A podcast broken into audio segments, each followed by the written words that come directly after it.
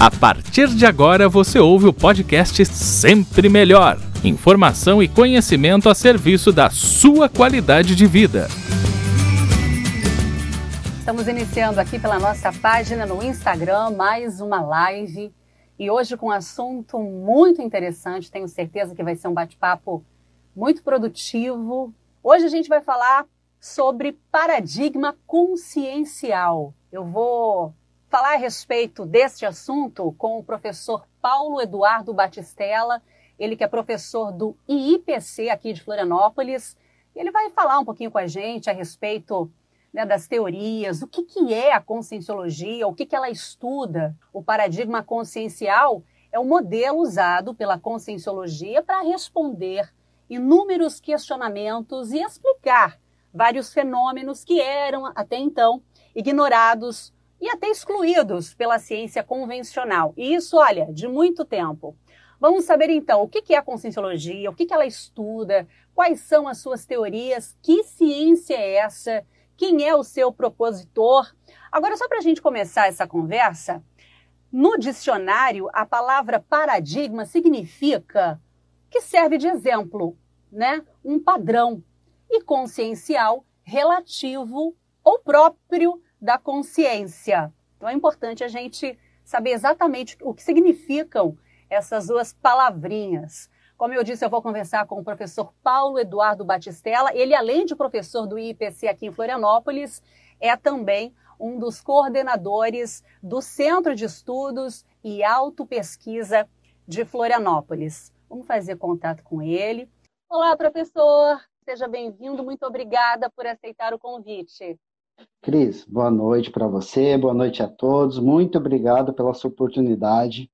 Espero tentar esclarecer um pouco dessas perguntas que você trouxe aí, porque é bastante coisa, né? Mas vamos lá, vamos em frente. Olha, eu estou muito feliz, professor, de estar abordando esse tema, porque eu mesma tive uma experiência muito positiva desde que eu conheci a conscienciologia, por vários motivos né? Quando eu tive a oportunidade de fazer o curso, né? O curso introdutório e a partir dali eu comecei a, a perceber coisas na minha atual existência que até então eu não compreendia, né? Informações, quer dizer, eu fui levada à reflexão sobre várias questões, né? Que até então eu não sabia porque aconteciam, enfim, uma verdadeira reciclagem, tanto na vida pessoal quanto na vida profissional. E isso é tão bom, porque quando faz efeito na gente, a gente quer logo compartilhar, né? Quer logo mostrar para o mundo o quanto isso fez bem para a gente. Então, por isso que eu estou aqui.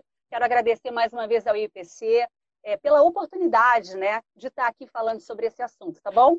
Ô, ô Cris, você comentou o tema da aula de hoje, que é a mudança de paradigma.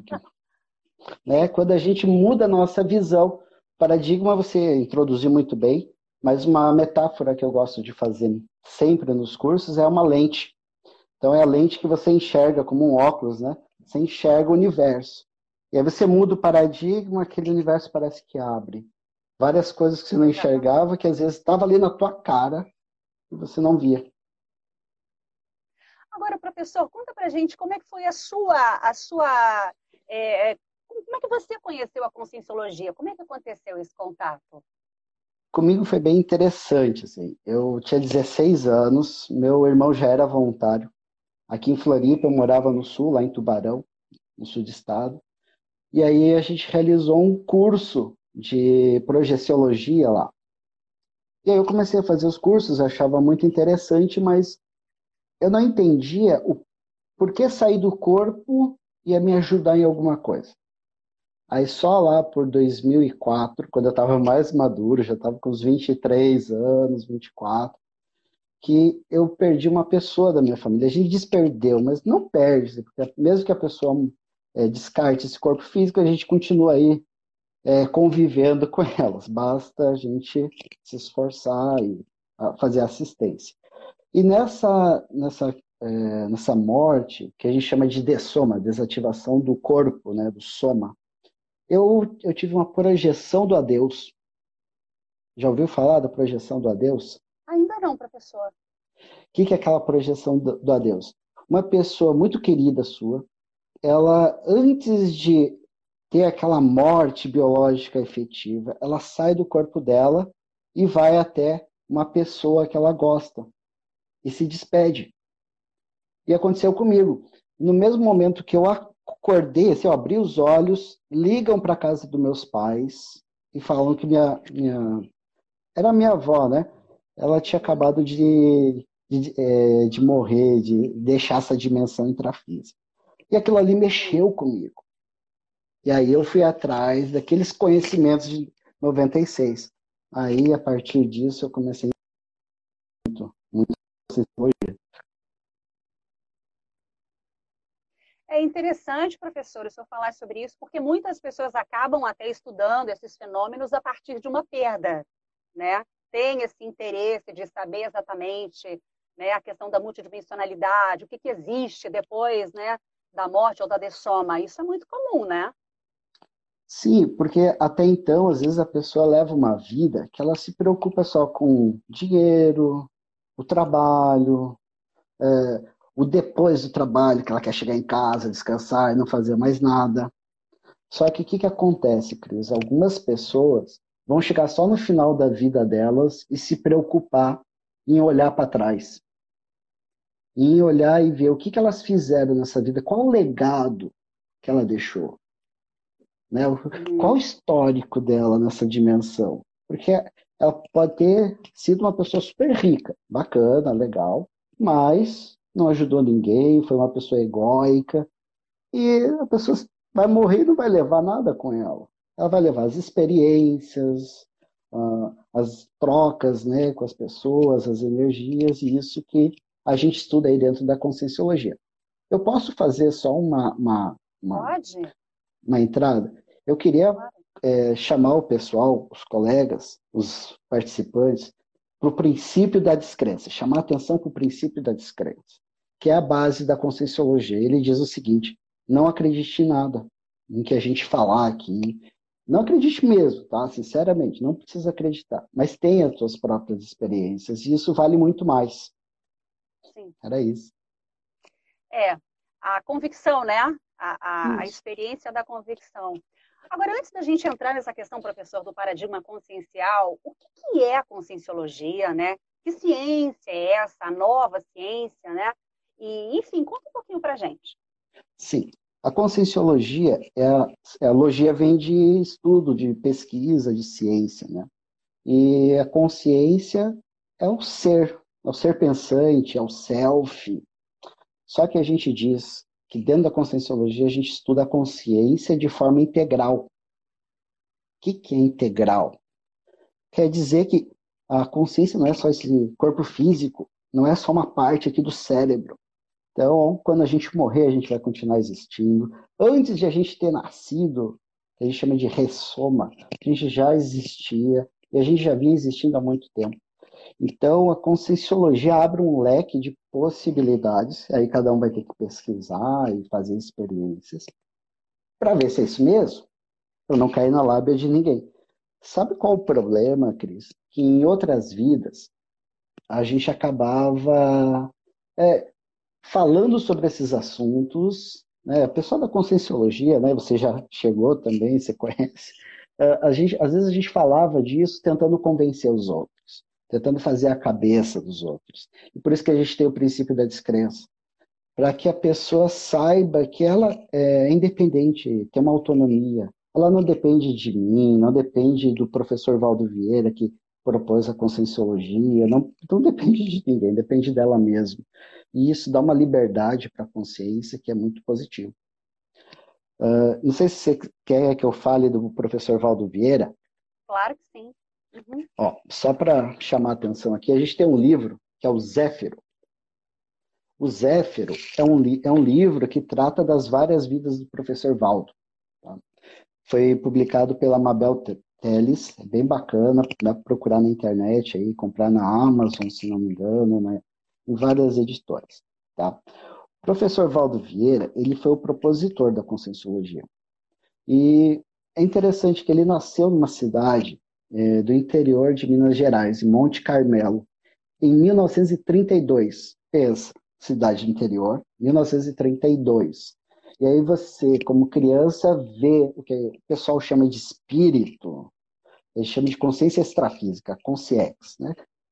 Então, ele via os avós, os parentes, um monte de gente caminhando pela casa, e ele falava para todo mundo da família isso, e eles achavam que ele era louco, que era maluco, porque ele via isso. E com o tempo, ele começou a falar de coisas que ele sabia antes de ter nascido.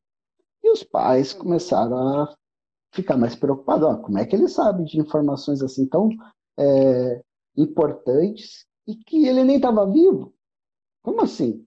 E aí, a partir disso, o professor Valdo Vieira fez um, movimento lá na própria família de abrir centros espíritas para tentar entender o que estava acontecendo com ele. É, olha só que interessante. Aos nove anos de idade, ele saía do corpo, que é a projeção lúcida, né? a experiência para fora do corpo, projeção astral, como fala, dentro de um processo mais místico, né? às vezes até religioso. Então, é, ele, nove anos, saía do corpo a hora que queria. Então, penso do problema para a família. Então, tinha que estudar isso para tentar ajudar ele. E com o tempo, ele começou a se envolver com o espiritismo. E por muito tempo também, cerca de 10 anos, ele trabalhou com Chico Xavier, que muitos conhecem, né, que foi um grande médium aí no Brasil. E lá por 1966, ele deixou o movimento espírita para tratar da ciência. Ele, ele tentou aplicar a ciência dentro, com esses métodos, com essas formas que ele estava pensando, dentro do espiritismo. E ele não sentiu esse ambiente. Ele não, ele não conseguiu desenvolver isso, deram contra ele. Então, ele saiu e foi propor a, a conscienciologia. Um fato interessante da, da história da conscienciologia é que primeiro surgiu a projeciologia, que é a experiência da consciência para fora do corpo. Isso em 1986. Então, o que é a experiência para fora do corpo? É a projeção desse espírito que a gente fala, é a projeção das energias, que a China estuda, né? o Japão há muito tempo estuda, né? a medicina chinesa. Então, eles trabalham com esse, essa, essa questão das energias. E ainda existe uma projeção mental, do corpo mental. Então, surgiu a projeciologia, e nessa época de 1986, não existia uma ciência, a conscienciologia ainda não existia, ia ser proposta só em 94. E aí o professor Valdo, naquela época, ele participava de pesquisas dentro da parapsicologia. E aí ele, ach... ele tentou também levar a projeciologia para dentro da parapsicologia. Tanto é que tem até entrevistas que ele fala naquela época de 1989, mais ou menos, que ele fala que era projeciologia estava relacionada com a parapsicologia. Mas aí, com o tempo, ela foi foi se distanciando justamente pelo método de pesquisa, ou melhor dizendo, pelo que você acabou de abrir aí a nossa fala, né, pelo paradigma, pelo modelo, pela, pela forma de a gente enxergar a consciência e o, a evolução da consciência. Né? Bom, boa noite a todos que estão chegando, muito obrigada né, pela, pela disponibilidade, pelo tempo aqui com a gente. Agora, professor, a, a Conscienciologia ela tem uma linguagem muito específica, né? Senhor falava sobre EDSoma, sobre, enfim, energossoma, são palavras muito específicas. É importante que as pessoas saibam, até porque a gente vai falar bastante aqui no decorrer é, de palavras que são diferentes, digamos assim, da rotina das pessoas. Então, eu que sou da área de tecnologia, sou formado em ciências da computação, tenho mestrado e doutorado nessa área. Então eu sei muito bem como que é isso, né? Às vezes a gente fica falando vários termos e o pessoal não entende porque não estudou.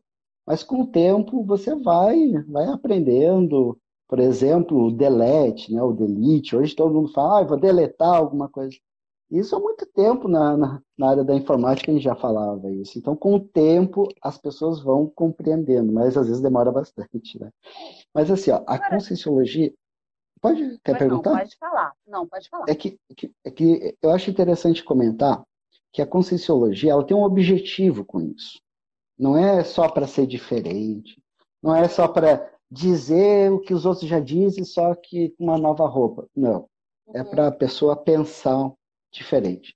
Por exemplo, quando a gente fala em morte, cada pessoa vai ter um paradigma, né? uma, uma forma de compreender aquele, aquela situação. Mas quando a gente fala dentro da conscienciologia de soma, de soma vem de descarte do soma. Do grego, o soma significa corpo. Do latim é somar, né? Somar, o contrário é subtrair. O pessoal às vezes confunde. Então, a dessoma é a desativação desse corpo biológico e depois tem uma desativação desse corpo energético, que assim, ó, 90% mais ou menos da população não passa pela essa segunda dessoma, ela fica muito presa ainda a essa dimensão física, material. Por exemplo, a pessoa ela tinha uma raiva muito grande do pai e da mãe. Aí a pessoa morre, né, dessoma e ainda continua pensando mal do pai e da mãe naquela condição. Um filme bem legal para deixar aí a, um exemplo mais prático é aquele Os Outros, um, uhum. livro, um filme bem antigo. Uhum. Uh, tem aquele Sexto Sentido, tem Passageiros, que é um mais de 2011, 2012, que é de um pessoal que vai é, tá num voo, o avião cai, mas eu não vou contar a história do filme. Então, tem muita gente que passa por isso, muita gente que, que até passa pela essa primeira dessoma, pela essa primeira morte biológica, uhum. mas não passa pela segunda. Existe uma terceira, mas daí é bem mais avançada, eu acho que é, nem, a gente nem precisa entrar tanto nela, porque essa segunda eu acho que é a mais crítica, porque tem a ver com essas é, apelo, eu acho que até isso, eu acho que tem até a ver com esse trabalho que você desenvolve de querer melhorar a qualidade de vida das pessoas, né? Então, às vezes você vê assim, a mesma pessoa sem estudar a conscienciologia ou estudar qualquer linha religiosa ou mística, a pessoa é super positiva, super equilibrada. E é bem possível que essa pessoa, mesmo sem ter essa condição, sem essa né, lucidez da evolução, ela consiga passar pela essa segunda dessoma pela condição íntima dela. Sim, sim. Entende? Agora, você, você acredita que está mudando, assim, as pessoas é, têm se interessado mais por esses assuntos, é, né, trabalhando mais a questão tanto do apego material quanto do apego emocional, até por conta do tanto de informação que tem, né? É importante que as pessoas despertem. Tem sentido isso, professor? Que as pessoas estão mais ligadas então, Cris, o pessoal está procurando mais. Mas isso não quer dizer que eles estão fazendo as mudanças íntimas. Uhum. É muito mais fácil pegar, por exemplo, um objeto, uma muleta que a gente fala dentro da conscienciologia. Ah, eu vou usar essa muleta aqui, essa pedra, esse incenso aqui, para eu, eu ah, me sentir melhor. Mas isso é algo externo. Então, eu acho legal. Muita gente está procurando né, se comparar década de 90, né, que o negócio era muito difícil de se falar de várias vidas, de vários, várias questões energéticas. Hoje tem um, aberti, um abertismo né, muito grande sobre isso, mas a gente tem que avaliar: será que essas pessoas realmente estão usando esse conhecimento para fazer mudança íntima? Então, isso é um negócio que a gente tem que pensar. Eu acho que ainda não está assim tão, tão positivo. Eu acho que precisa se investir mais. Agora, existe, na sua opinião, muito preconceito ainda, algum tipo de receio, medo? Porque tem muita gente realmente que nem acredita, né, na, enfim, numa, uma, vida pós-morte, por exemplo, né, de que realmente a consciência ela né, não termina com a vida biológica. O que, que, que tem aí? É medo, é receio, preguiça? Então, parte pode ser esse pessoal que passa várias vidas sem passar pela segunda morte, muito apegada ainda à vida material, que para ela, ela vai vivendo a vida, meio assim, é. instintivamente. Agora, tem muita gente que já se preocupa, que quer mudar, que quer ajudar os outros, mas eu acho que, é, assim, de uma forma geral, eu acho que a gente precisa estudar mais alguns preconceitos. Quer ver? Eu, vou, eu, vou, eu não vou nem falar de multidimensionalidade. Às vezes as pessoas têm preconceito de ir num psicólogo. ela está passando por uma situação agora de, é, de quarentena. Ah, eu não vou no psicólogo porque ah, eu, eu, se eu for lá, vou ser taxado por alguma coisa. Então, acho que ainda ah. tem muito preconceito, até de coisas mais. Assim, que deveriam ser mais naturais, né? Uhum. Mas ainda tem muito preconceito. Eu que sou dessa área técnica, é, quando eu ia falar na universidade sobre isso, nossa, eu era excluído, né? Então, é, hoje onde eu trabalho já existe uma, uma certa diversidade, então tem pessoas de várias áreas, de várias linhas, isso é positivo porque você acaba trocando muita ficha. Ó, oh, eu faço isso, eu pesquiso aquilo, então é muito legal quando você está num ambiente, por exemplo, de trabalho, que é mais aberto para isso, ou que as pessoas ali que você convive são mais abertas. Mas nas primeiras empresas que eu trabalhei, nossa, era terrível. O pessoal da área técnica é muito preconceituoso. E, e é um preconceito mesmo, porque é um, é um pré-julgamento. Uhum. Então, ah, você, você vai falar sobre experiência fora do corpo. Não, você é besteira, coisa da sua cabeça. E existe, Cris, é, várias pesquisas até realizadas por médicos, neurocientistas, bem sérios, sobre a experiência da quase morte. E, que é EQM, EQM, né? Tem é, reportagens e que o pessoal não é que aprove e diz, ó, oh, existe algo. Eles não dizem nem que existe, nem que não existe. Então, como, não é questão de acreditar no, no negócio. É questão de você passar pela experiência, não pela da quase morte, que não é, não é, não é essa que eu estou falando. Você pode, é, por pode exemplo, ficar na sua mais, né? casa, né? é, você pode deitar na sua cama lá, trabalhar com umas técnicas e sair do corpo sem ter danos ao corpo físico, né?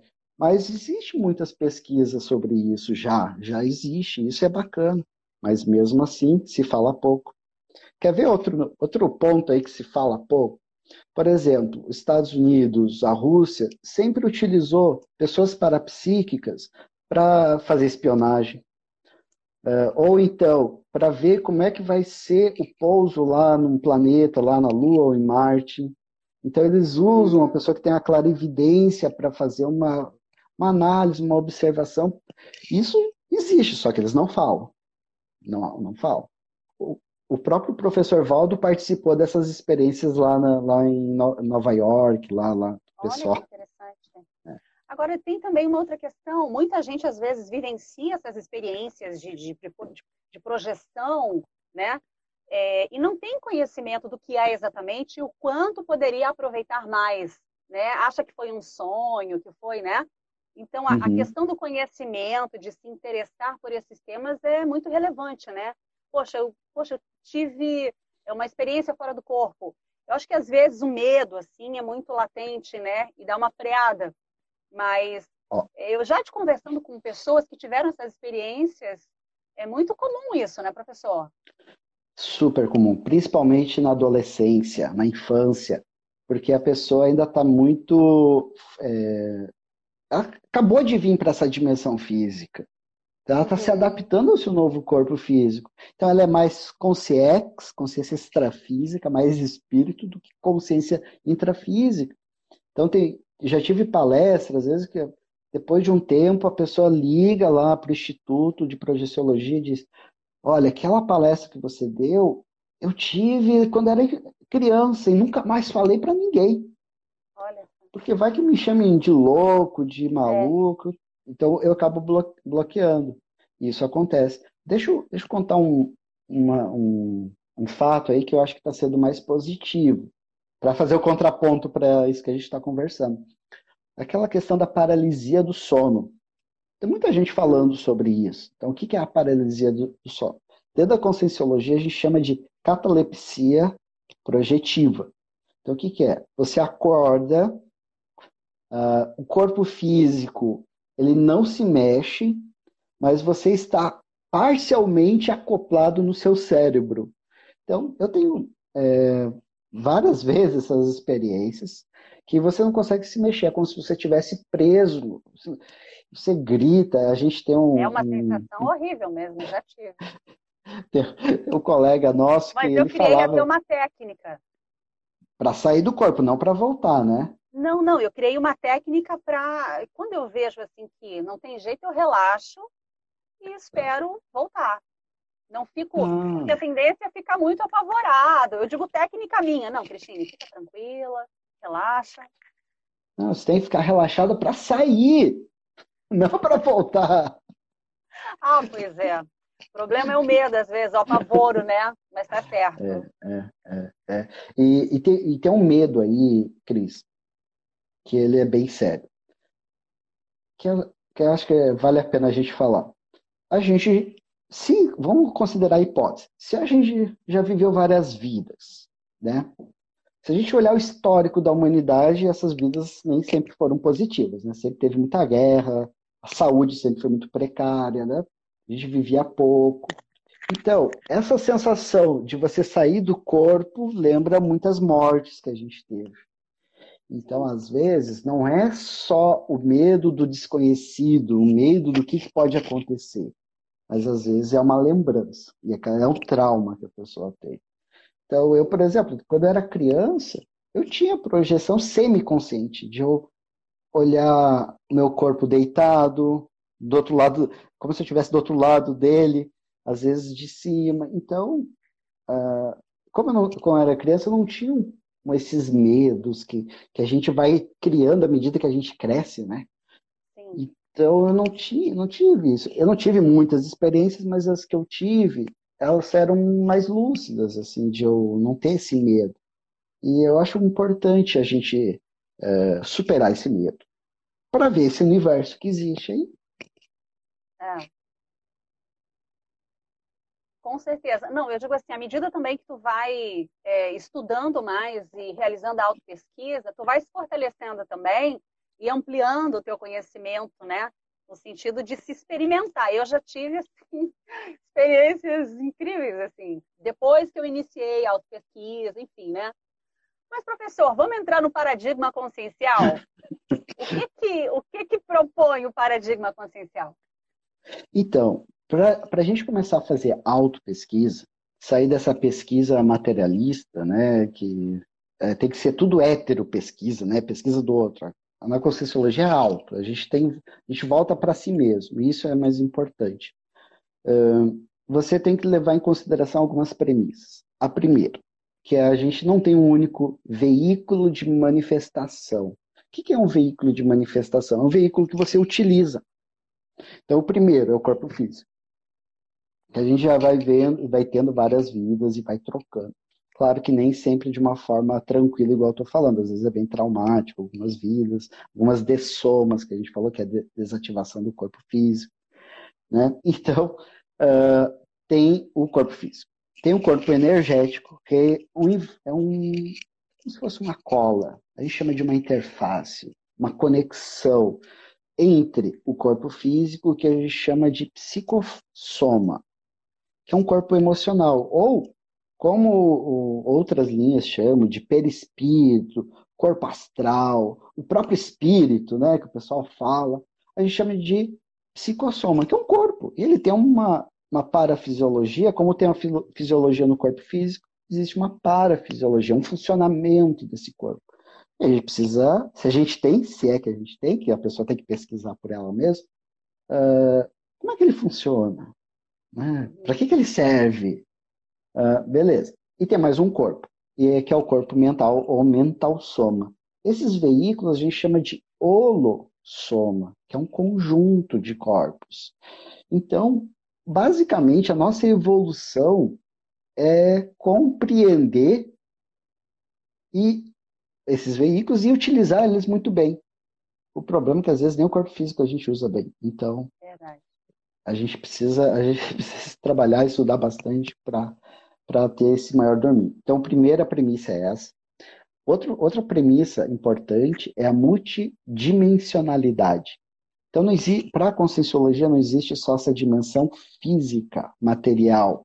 Existe o que a gente chama de dimensão extrafísica.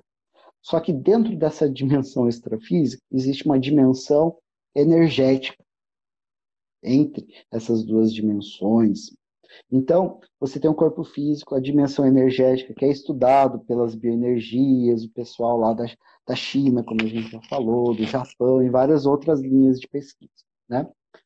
Beleza. A dimensão extrafísica, ela é um pouco mais complexa. Por quê? Para a conscienciologia existem duas coisas importantes.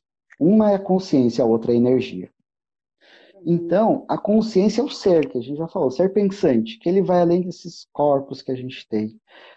Na dimensão extrafísica, muitas consciências, elas começam a se agrupar e moldar o que a gente chama de uh, forma. Antigamente, em outras listas, falavam é, formas pensamento, né? Na conscienciologia a gente chama de morfo-pensene, de pensamento, sentimento e energia. Então, são dimensões formadas pelo esse acúmulo de energia dessas pessoas. É algo difícil isso de ser explicado, assim, mas vamos tentar explicar de um jeito melhor, assim. Ah, existem ambientes quando a gente vai que são muito bons, por exemplo, uma biblioteca. Não um ambiente positivo, que se sente vontade de ler. Por exemplo, uma praia mais tranquila, você vai lá, se sente bem. Então, existem dimensões que também vocês pela energia, pelo padrão das energias que existe ali, elas são mais positivas, outras são mais negativas, mas não é aquela dualidade da religião, sabe? De, uhum. ah, é bom ou mal. Ah, você é uma pessoa do bem, ah, você é uma pessoa do mal. Não. Existem pessoas que são mais doentes em alguns pontos e menos em outros. E a gente vai se qualificando, se melhorando, até chegar numa condição que a gente tem afinidade com dimensões mais avançadas. Então, por isso que a gente chama de dimensão extrafísica. Então, vamos pensar assim, ó, a dimensão extrafísica de Florianópolis é uma. Vamos pensar numa dimensão extrafísica lá da Europa, da, da Espanha, da Inglaterra. Há milhares de anos existe aqueles ambientes e milhares de pessoas já passaram por lá. Então aquilo vai criando um, como se fosse cidades extrafísicas, lugares mais positivos, lugares mais ou menos, lugares mais negativos. Então acaba existindo essa interação. Agora, sabe o que é legal, Cris? É que na conscienciologia não tem essa visão de ah, eu estou no intrafísico e, eu, e tem um extrafísico lá no céu. Existe essa essas dimensões estão todas juntas. Pode ser ter uma mais distante, mais sutil, mais difícil de ser acessada, ok. Mas não existe essa, essa distinção. Então, por exemplo, quando eu boto aqui, ó, meu dedo, meu dedo está na dimensão física, energética e extrafísica também. Então, o pessoal que está em casa pode sentir as energias que eu vou jogar aqui pelo dedo, entendeu? Então, depende da pessoa problema é, é como se fosse uma, o, o, rádio, né? Sintonizar o rádio. Às vezes a pessoa não consegue sintonizar aquela faixa. Esse que é o problema. Ou às vezes a pessoa só sintoniza aquela faixa de rock, é, aquele metal, né? Aquele rock pesado, né? Ah, é o que a pessoa vai sempre pensar. É, é sempre aquele padrão. Tá. Agora, então, no vamos... caso... Por favor. Não, pode falar. Não, faz, eu ia perguntar, eu ia, eu ia perguntar sobre a questão da, da, da projeção, né? É importante falar é, que para fazer uma projeção não é necessário alguma habilidade ou é necessário alguma habilidade específica, né? Queria que você falasse um pouquinho sobre isso. Então, a gente falou do, do, da dimensão energética. É importante você ter domínio das energias. Tá? Isso é inevitável. Você vai ter uma, vai ter um controle do ambiente onde você está, você vai jogar as energias para o ambiente com o objetivo de melhorar, você vai aplicar técnicas projetivas. Por exemplo, existe técnicas, você arruma o seu corpo físico para ter uma postura mais adequada. Você pode ter é, é, exercícios ou técnicas de relaxamento. Você vai relaxando ponto por ponto do seu corpo. Então, com o tempo, você vai é, criando técnicas, que você pode pegar uma técnica. O, o, o livro Projeciologia do professor Valdo Vieira está disponível no online para vocês baixarem aí de graça. Tem mais de 30 técnicas que você pode ir lá olhar, seguir passo a passo. Então, a projeção, ela não é algo para uma pessoa fora de série, uma, um escolhido, tipo Matrix, né? Não, uhum. tem que escolher ó, né, qual a, a, a, pílula que vai tomar ali. Não, não. Hum. Você, pela sua própria vontade, você pode aplicar, às vezes vai exigir mais tempo, mas você consegue sair do corpo. Você falou que fez o curso de projeciologia. Eu, quando eu fiz o meu primeiro curso em 2006, eu tinha aquela aula para sair do corpo, que a gente aplica a técnica em casa e vai explicar lá para os uhum. professores, para os alunos no outro dia. Uhum. No último dia de aula, de, de, que eu tinha que apresentar, que era à noite, eu apliquei uma técnica, eu saí do corpo lúcido, sem, sem dormir, sem apagar. Eu só deitei, trabalhei com energia e saí do corpo. Mas foi uma saída parcial. E aí entrou aquilo que você comentou, que é o medo, né? Aquele, e não era bem o medo também, era uma euforia, uma empolgação muito grande. Aquilo ali mexeu com minha emoção. Eu voltei para o corpo. Tá? E... É, essa, essa questão do conhecimento, e, e, daí a importância, às vezes, né, ou sempre, de você buscar informação, fazer um curso, e no, no lugar certo né, para buscar esse conhecimento. É, muita gente, é, e eu me incluo também, é, você passa por fenômenos que você não sabe o que, é, o que são exatamente, né? E você tem medo, você recua. E isso influencia a tua vida, né? Você vai ficando meio depressivo, você não sabe o que é, você não sabe lidar. E quando você tem a informação, você sabe como se posicionar, né? É a questão de, de melhorar a sua postura diante daquele fato. Então, hoje eu me sinto muito mais fortalecida para lidar com questões, né? É, do extrafísico, né? Aqui no intrafísico, quer dizer, eu me gabaritei, digamos assim. E isso é muito bom. Ter autonomia, né, professor, para lidar com as questões. Uma palavra que o pessoal está usando muito agora é empoderamento, né? Você fica empoderada de, cara, eu posso fazer isso por mim mesmo. Tem que ter alguns cuidados, né? Você não vai fazer trabalhar com energia, por exemplo, dirigindo o carro, né? Você vai trabalhar num ambiente tranquilo, tem ali um ambiente controlado, que a gente fala. É, a gente falou ali da questão da, de, de, lembrar de outras vidas, aí tem um outro ponto lá do, para, do paradigma, que é a, a multiexistencialidade. E às vezes nessas projeções a pessoa acaba lembrando de alguns medos de outras vidas, isso ela precisa fazer a autopesquisa dela, porque senão vai acontecer isso, ela vai se encolher, ela vai ter medo das situações. E o ideal é enfrentar. Enfrentar no que sentido? De, olha, vamos ver o que aconteceu, se eu errei, ok, vamos corrigir agora. Sabe o que acontece às vezes, Cris? Por que, que as pessoas não lembram do, de outras vidas? Porque elas não têm maturidade para lidar com alguma informação. Por exemplo, você ia querer lembrar, você, vamos dizer, alguém, né? Uhum, uhum. não a Cris, mas a gente ia querer lembrar de ter prejudicado alguém da nossa família que hoje a gente ama tanto, uhum. às vezes aquilo ali vai te perturbar, assim, nossa, eu fiz mal para pessoa tal. Ai. Não, o ideal é você olhar, não, agora entendi por que, que eu tenho tanta dificuldade de lidar lá com, com a pessoa, com meu irmão, minha irmã, por exemplo, ou com alguém da família, um primo. Eu, você, poxa, eu vou tentar melhorar, aproveitar que eu tenho essa informação da projeção, eu vou tentar melhorar, eu vou, vou sei lá, tentar ajudar a pessoa para ela sair melhor. Porque a gente nem sempre foi aquela pessoa bonitinha que ajudou todo mundo. Às vezes a gente prejudicou. E era. fazia parte, né? Às vezes era questão de vida ou morte. Né? A monarquia era assim, né? um querendo tirar o poder do outro. Então hoje a gente é, não, não consegue acessar essas informações, porque às vezes a gente não tem maturidade. E a maturidade vem com o tempo, vem com autopesquisa, vem com autoenfrentamento.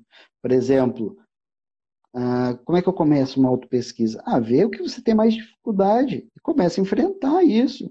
Ah, eu tenho dificuldade de enfrentar o público, de falar em público começa a fazer umas lives, né? Começa a participar da live da Cris, né? E aí você vai, vai desenvolvendo, vai qualificando essa condição. Por exemplo, você é jornalista, você se preparou para fazer isso.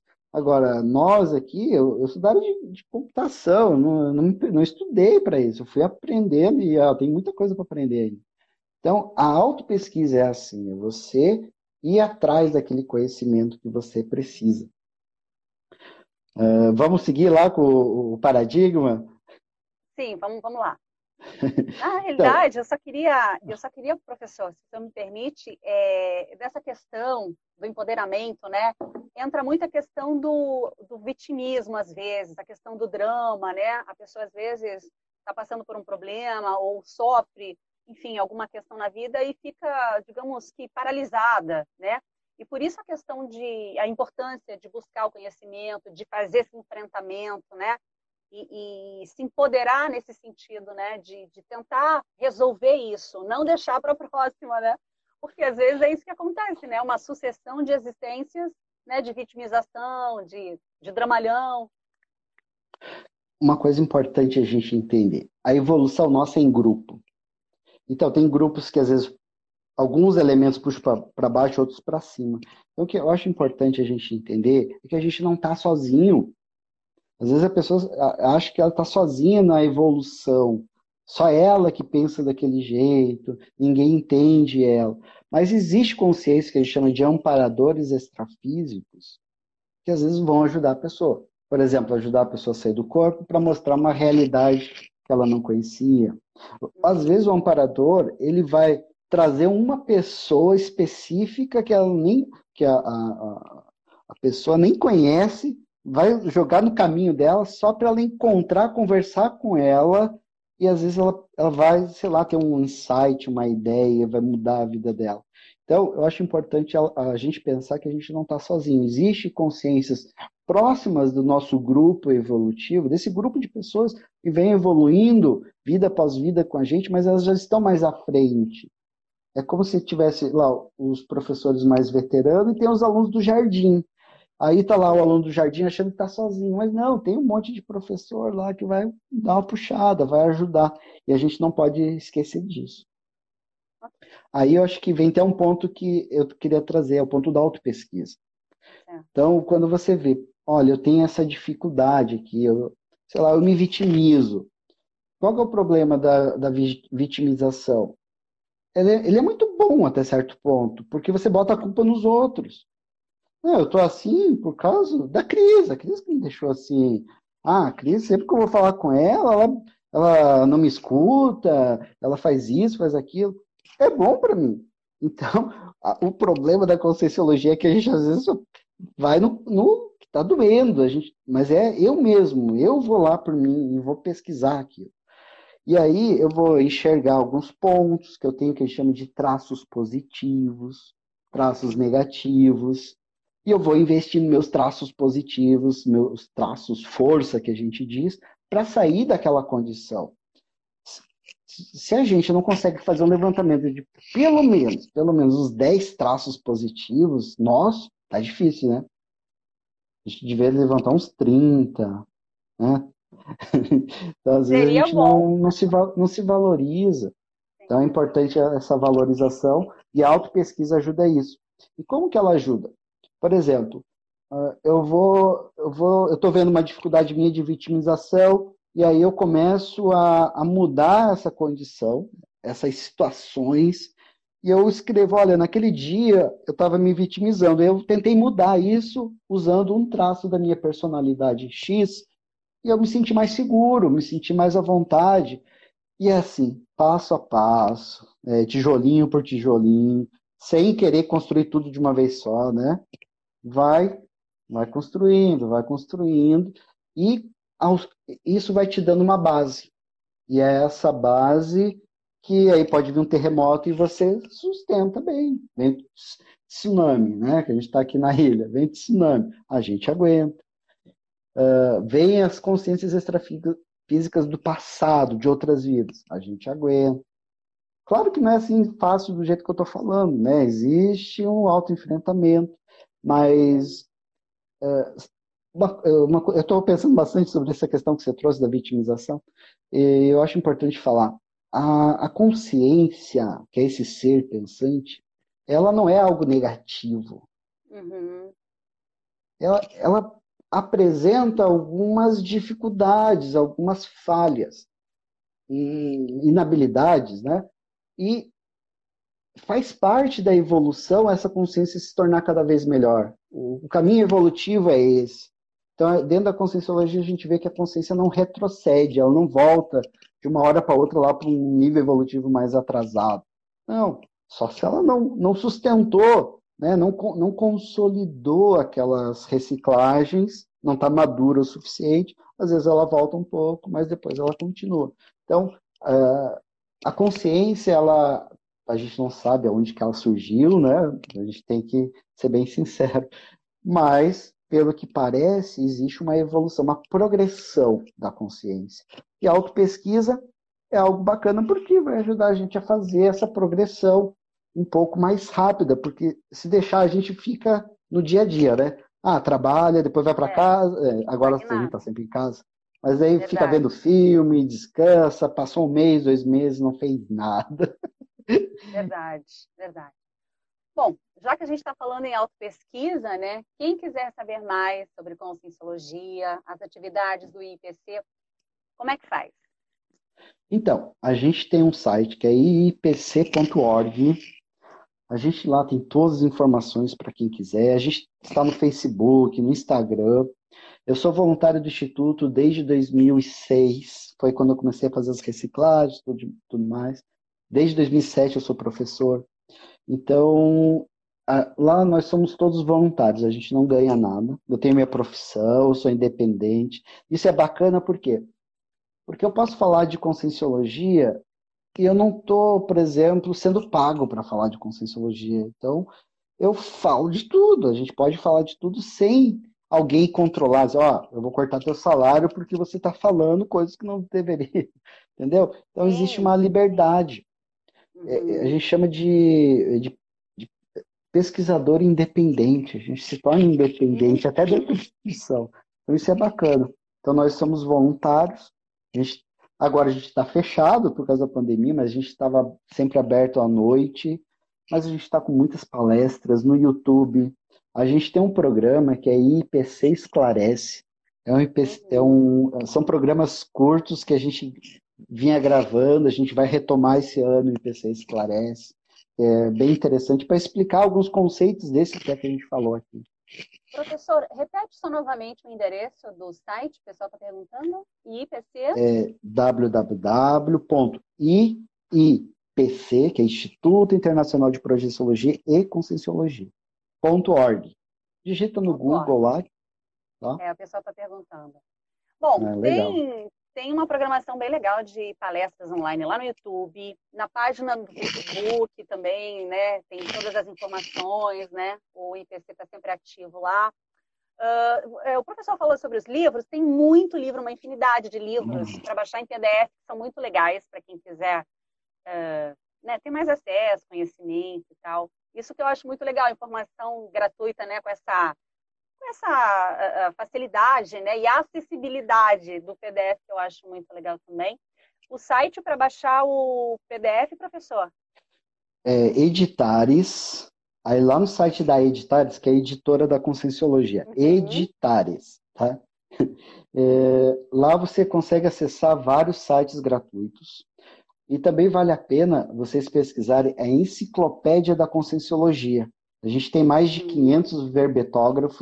Verbetógrafos é como se fosse um mega dicionário, né? Uma enciclopédia, sabe aquela enciclopédia é, Barça que a gente tinha? Sim. Então, eu, eu, tenho, eu tenho quatro, cinco verbetes lá na enciclopédia.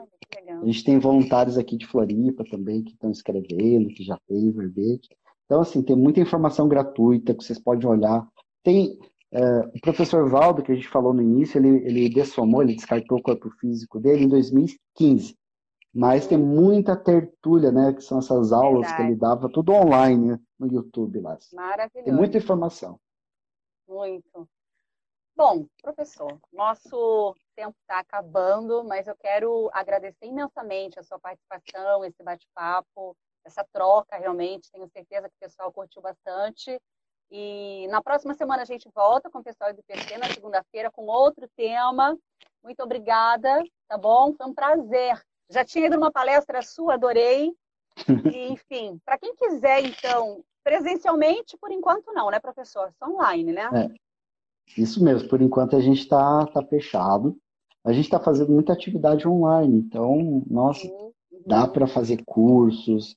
Claro, a parte prática que é o que a gente gosta, né? A gente só vai poder depois que retomar aí as, as atividades, for tudo liberado, talvez ano que vem, né?